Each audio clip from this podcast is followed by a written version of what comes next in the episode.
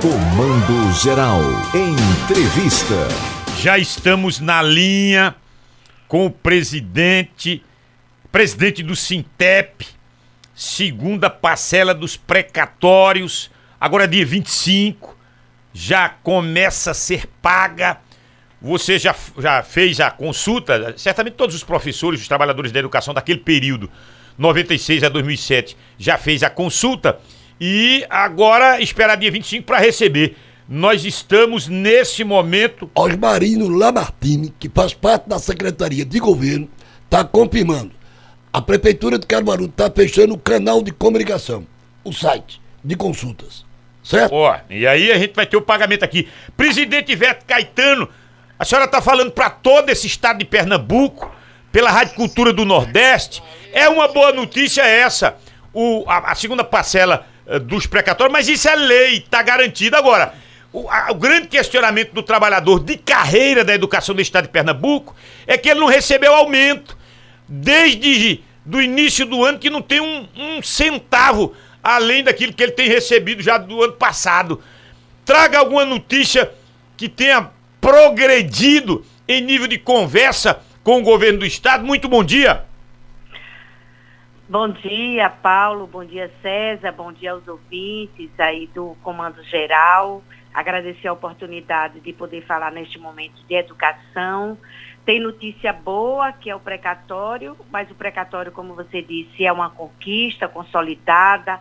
Lutamos muito no passado, não foi esse governo é, que está aí neste momento que é, possibilitou isso, foi a luta da categoria mas mesmo a gente sendo uma luta é da, nossa, do passado e uma conquista, o governo atual ele está colocando muitas dificuldades para é, o professor ter acesso a esse direito, né? Com a, essa questão do cadastro, a exigência de que as pessoas preencham os seus dados, quando na realidade quem tem vínculo com o Estado o governo já tem esses dados, já tem número da conta, até porque a gente recebe o salário todo mês.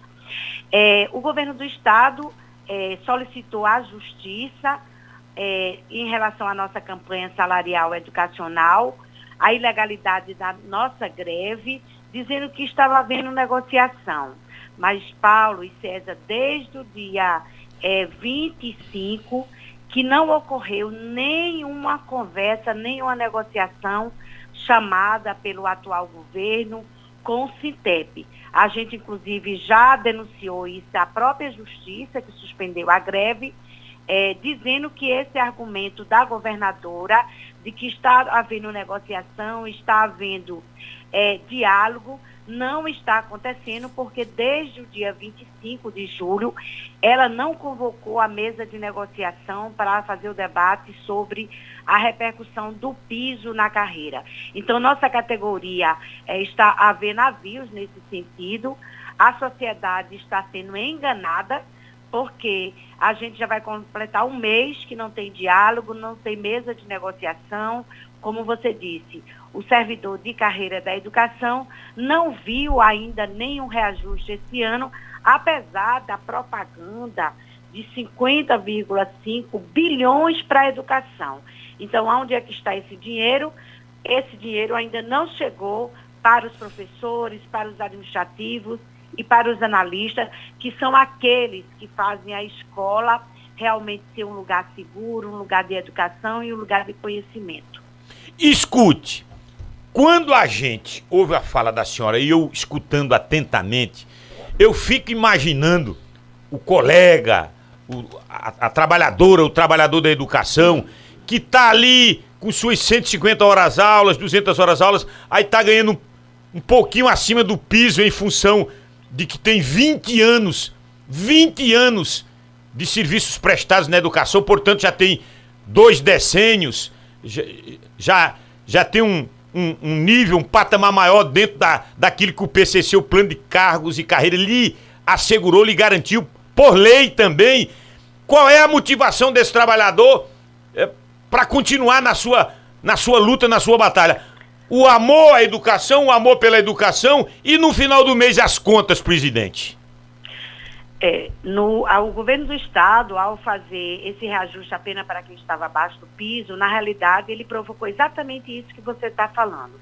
O desestímulo à formação profissional, o desestímulo ao tempo de serviço, porque, por exemplo, para quem tem mestrado, ó, mestrado é você fazer quatro anos ou cinco de universidade, mais dois de especialização, mais três é, de mestrado. Significa que esse professor, ele estudou, ele estudou ao todo, digamos, quatro mais dois, seis mais três, aí ele estudou nove anos. Então, ele está ganhando 30 reais a mais do que quem teve reajuste. Você penaliza aquele que estuda mais. Veja o é. recado que o governo está dando. Se você estuda mais, você vai ganhar, você não vai ser valorizado. Se você tem muito tempo, muita experiência, portanto, mais condições de ensinar, mais condições né, de ter experiência em sala de aula, que é importante, você vai ganhar menos, você não vai ter reajuste. Então, esse é o recado que o governo dá. É um recado ruim, porque ele faz esse desestímulo, ele provoca essa desvalorização. Então, realmente, a gente está ouvindo bastante da nossa categoria dizendo, ah, para que, que eu vou estudar? Para que, que eu vou fazer um mestrado? Para que, que eu vou fazer um doutorado se eu vou ganhar só 30 reais a mais? Então, assim, é uma situação muito devastadora para a educação. Eu fiz um levantamento. que o professor tem que estudar. Quanto mais ele estudar, mais ele se torna um profissional melhor. Para a gente concluir, olhando para o futuro, viu? Olhando para o futuro e preocupado com o futuro dos meus netos e das minhas netas. Pois bem, eu fiz um levantamento e meus olhos não enxergaram uma boa quantidade de estudantes querendo ser professor ou professora no futuro. Eu lhes pergunto, é uma categoria que está em fase de extinção?